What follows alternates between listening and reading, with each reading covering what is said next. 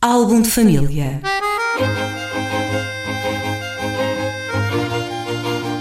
A origem e a evolução das famílias e dos seus sobrenomes.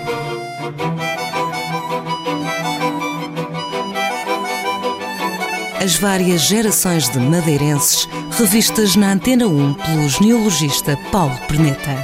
Álbum de família.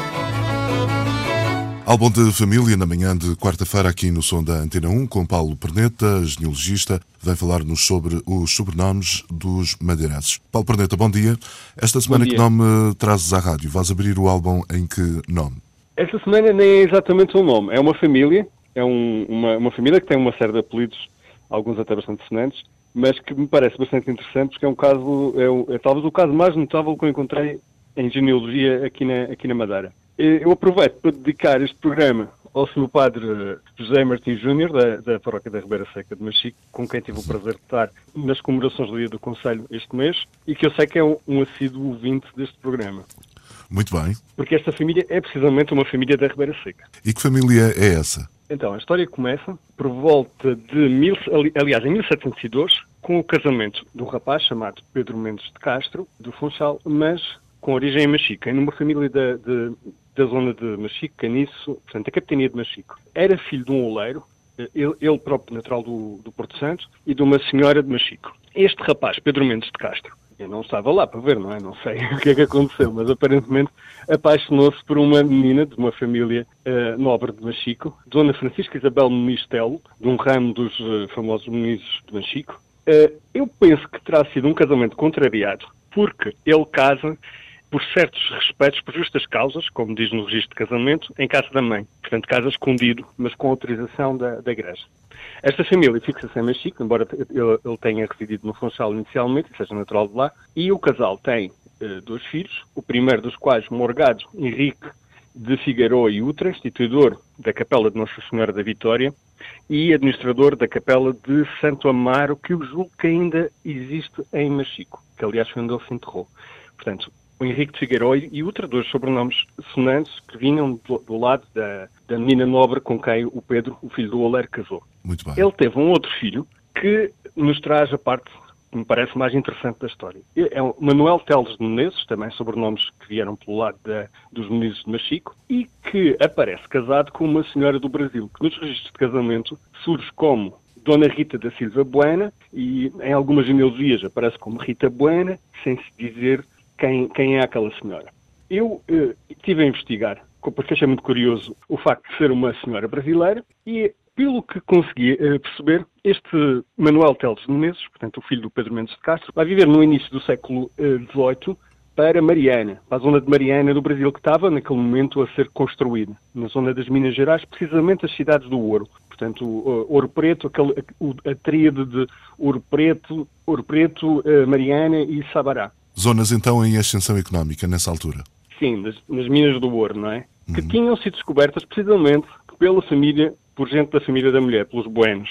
E aí é que começa uma das partes mais interessantes da história. Esta Rita da Silva Bueno descende dos eh, fundadores daquela região, dos bravadores da, da, da, zona das minas do ouro de Minas Gerais, os Buenos, os da Silva Bueno, ou Buenos da Silva, que têm a sua origem no amador Bueno de Ribeira, que é muito conhecido no Brasil por ser ter sido aclamado rei de São Paulo em 1641 pela colónia espanhola de fidelidade espanhola de São Paulo, que é considerado o primeiro movimento emancipador da, das Américas, em 1641. O Amador Bueno de Ribeira, eh, apesar de julgo que ficou lisonjeado com a oferta, mas não aceitou, eh, manteve-se fiel a Dom João IV, sendo o capitão Moro e o ouvidor de São Vicente. Este Amador Bueno de Ribeira era casado com uma Bernarda Luís, que por sua vez nos leva a outro lado interessantíssimo da família. Esta Bernarda Luís era descendente de um bandeirante chamado Gonçalo Camacho, os bandeirantes eram os aventureiros que apareciam,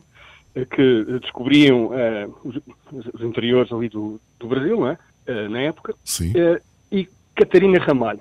Sendo que Catarina Ramalho não é outra que a neta do famoso João Ramalho, um aventureiro português que casou com a Índia Bartira, filha de, do cacique Tibiriçá.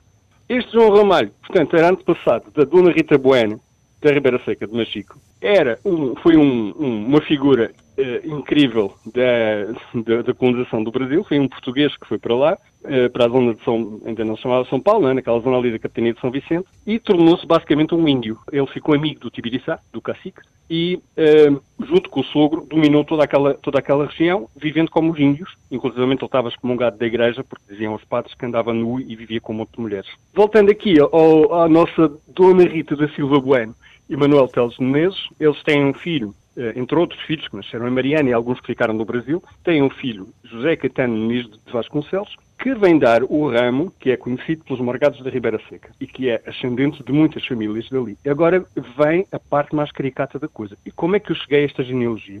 Eu tive uma encomenda de um senhor de São Paulo, que era descendente madeirense, de uma família pobre ali, de, de bastante humilde, de Água de Pena, os dias, e fiz a genealogia dele. E qual não foi o meu espanto que quando esta família de Água de Pena entronca nestes morgados da Ribeira Seca e vai parar ao Brasil. Portanto, o imigrante madeirense, o, o neto de imigrantes madeirenses que, tá, que, mora em São Paulo, era efetivamente descendente do, do cacique que, que, era o chefe da aldeia que deu origem a São Paulo. Eu, eu acho uma, uma coincidência incrível. Sim, é caso é, para dizer que o planeta é pequeno. É, não é só pequeno, deve ter sido chamado do sangue. Ele foi, ele foi para a terra dos antepassados. Sendo, sendo um madeirense de Água de Pena, de uma família pobre de Água de Pena, foi morar, eh, o avô dele, né, imigrou e foi morar precisamente para a terra dos antepassados, sem que ele tivesse a menor ideia, né? Muito bem, muito é... bem. É, é, um pormenor curioso. Certamente haverão outras histórias desse tipo a propósito da muita imigração que ao longo dos tempos foi ocorrendo a partir daqui da, da Ilha da Madeira. Não será caso único, certamente, mas esse pelo menos... Lado, de um lado e para o outro.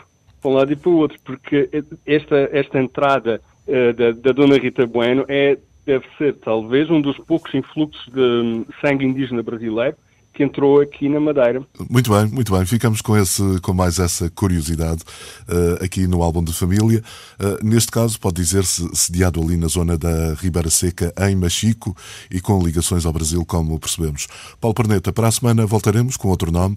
Havemos de abrir Sim, o álbum de família num outro sobrenome madeirense. Até para a semana. Até para a semana. Álbum de família.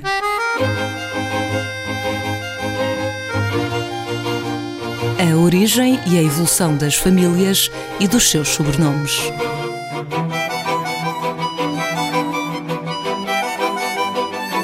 As várias gerações de madeirenses revistas na Antena 1 pelo genealogista Paulo Perneta. Álbum de família